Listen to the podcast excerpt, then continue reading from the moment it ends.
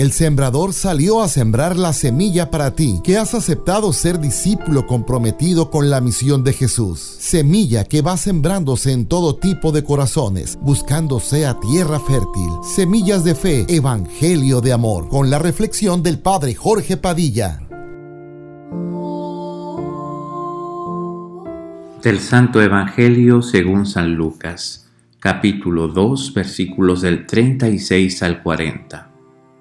En aquel tiempo había una profetisa, Ana, hija de Fanuel, de la tribu de Aser. Era una mujer muy anciana.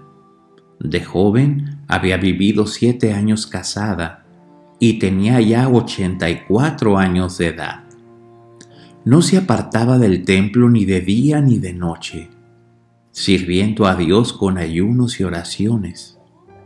Cuando José y María entraban en el templo para la presentación del niño, se acercó Ana, dando gracias a Dios y hablando del niño a todos los que aguardaban la liberación de Israel. Una vez que José y María cumplieron todo lo que prescribía la ley del Señor, se volvieron a Galilea, a su ciudad de Nazaret.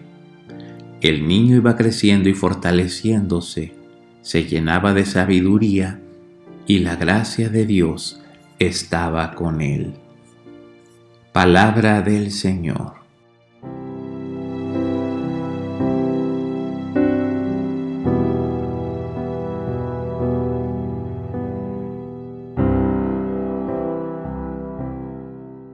El templo es la casa de la iglesia, es el refugio de los pobres, del necesitado, es trinchera para los que luchan por el reino, es lugar de encuentro con Dios.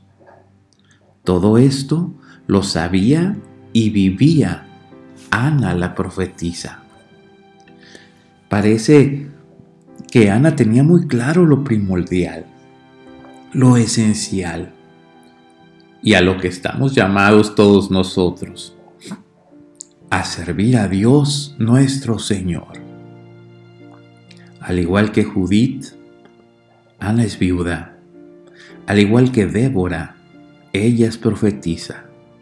Es decir, una persona que comunica algo de Dios y que tiene una apertura especial para las cosas de la fe, hasta el punto de poderlas comunicar a los demás. Se acercó Ana dando gracias a Dios y hablando del niño a todos los que aguardaban la liberación de Israel.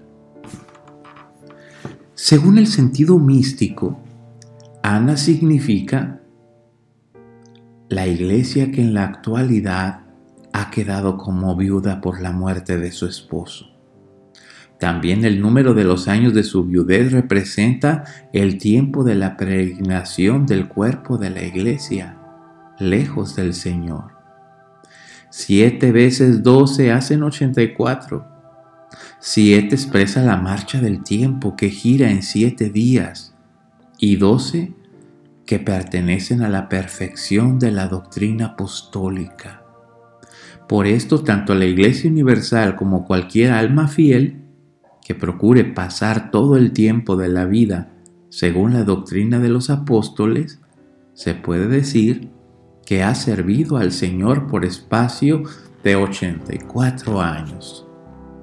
También concuerda bien con esto el tiempo de siete años que esta viuda había vivido con su marido, porque en virtud de un privilegio de la majestad del Señor que él mismo en carne mortal nos ha explicado. El número 7 es signo que expresa un número perfecto. También el nombre de Ana es semejante, se asemeja mucho a lo que es la iglesia, porque su nombre significa gracia. Es hija de Fanuel, que quiere decir cara de Dios, y desciende de la tribu de Aser, que quiere decir bienaventurado. En pocas palabras, estamos haciendo un resumen de su vida, su nombre, su apellido paterno, su tribu y su larga vida como viuda. Es la única viuda nombrada por el Evangelio de Lucas. Lo que más destaca entre sus cualidades es la calidad de su vida, especialmente su fe. No hay mención de todo lo que pasó durante su vida, lo difícil que fue vivir viuda, de todas sus pérdidas, de su avanzada edad, pero llena de esperanza, hablando a todos los que esperaban la liberación de Israel, es un modo de esperar en Dios. Es un modelo de reconocer el paso de Dios por nuestra historia, de ayunar, de oración, de alabanza. Una mujer anciana se ofrece como modelo de discípulo. Ella había movido más allá, se había movido más allá del pasado y mirando hacia un nuevo futuro. No hubo una mirada atrás, con tristeza por lo que la, la vida le había dado. Había crecido fuerte y estaba llena de sabiduría. Como discípulos, imitemos la oración y la fuerza de Ana, su fidelidad y su disposición para acoger al necesitado. El Evangelio nos trae la experiencia de una persona que se alegra de encontrarse con quien tanto esperaba por medio de las profecías. Ana ciertamente había visto muchos niños, aunque más que ver, seguramente habría contemplado muchas veces la obra de Dios en lo cotidiano.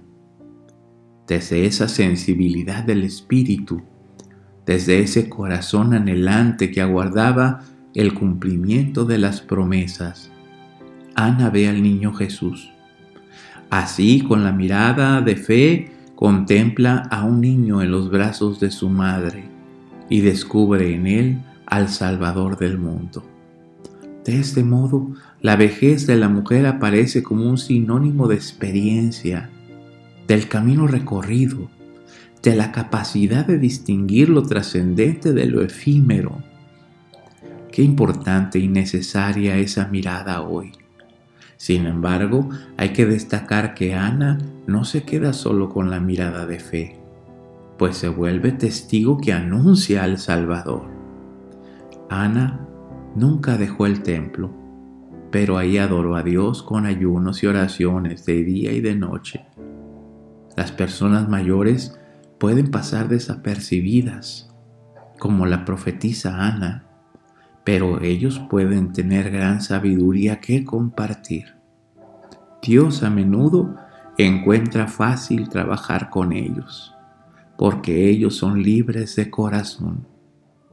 Señor, danos la gracia de ser fieles como Ana, la profetisa, que sepamos ver tu salvación en nuestra historia y que sepamos agradecer por todos los bienes recibidos y sepamos hablar de ti a los que nos rodean.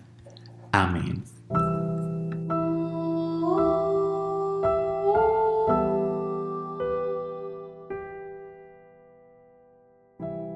Semillas de Fe, Sembrando el Evangelio, es una producción de Vive Radio, Arquidiócesis de Hermosillo.